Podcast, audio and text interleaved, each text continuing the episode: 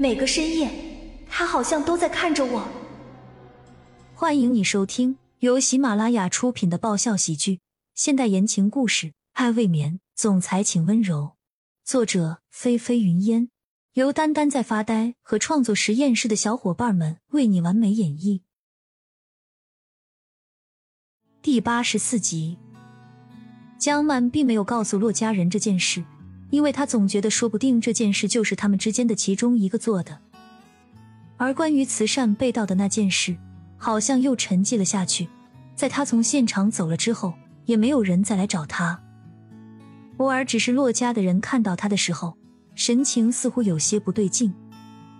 江曼也懒得理会他们，日子是自己要过的，何必看别人脸色？一大早，商场门口，江曼准备来买点必用品。偶尔身边有几个人走过去时，都会看着他，小心翼翼的，似乎在说些什么。江曼虽然觉得有些奇怪，但是想到可能是前几天的事情，虽然现在已经平静下来了，不过可能还是会有人认出来他。这样一想，江曼也就没再去管了。他不是那种懦弱的人，既然敢出来，就不会怕这怕那的。嗯，去二楼买点东西好了。江曼喃喃自语道。心里已经有了主意，这样想着，他就直接上了二楼。可是刚走上电梯，那种异样的阳光却越来越多了。江曼心里有些不安起来。江曼正百思不得其解，突然手机响了起来，看到打电话来的是季景林，他眼底浮现一丝暖意，唇角也微微上扬着。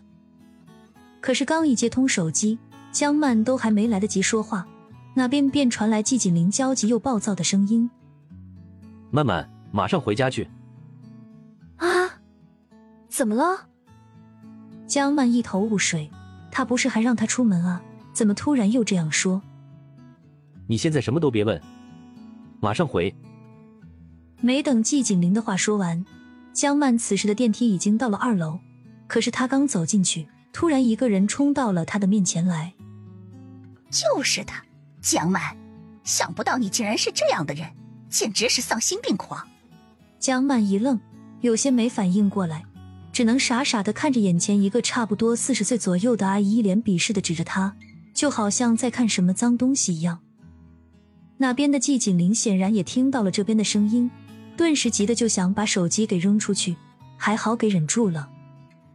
曼曼，江曼，马上回去。他急躁的声音此时已经到不了江曼的耳里，因为他突然发现，整个二楼的人都在对他指指点点，甚至有的已经开始了明目张胆的谩骂。就是他，绝对没错。想不到长得一副乖巧的样子，做的事却禽兽不如。世上怎么会有这样的人啊？不要脸，自己不知道检点，居然还去祸害别人。无数难听的话不断冒出来，周边围着人的不断靠近，就好像被他们攻击的江曼是什么十恶不赦的大恶人一样。江曼反应过来后，心里有些慌张，他不知道为什么突然会变成这样。这些人不是认错了人，而是很清楚的知道他是江曼，所以才这样骂的。为什么？到底发生了什么事？这些为什么会这样说？一时之间。江曼只觉得头痛不已，她想不通，明明事情已经平息下来了，但是短短一瞬间的时间，似乎又演变得更加厉害了。脚步不断后退，江曼脸色有些发白，她想先离开这里，然后再搞清楚到底又发生了什么事情。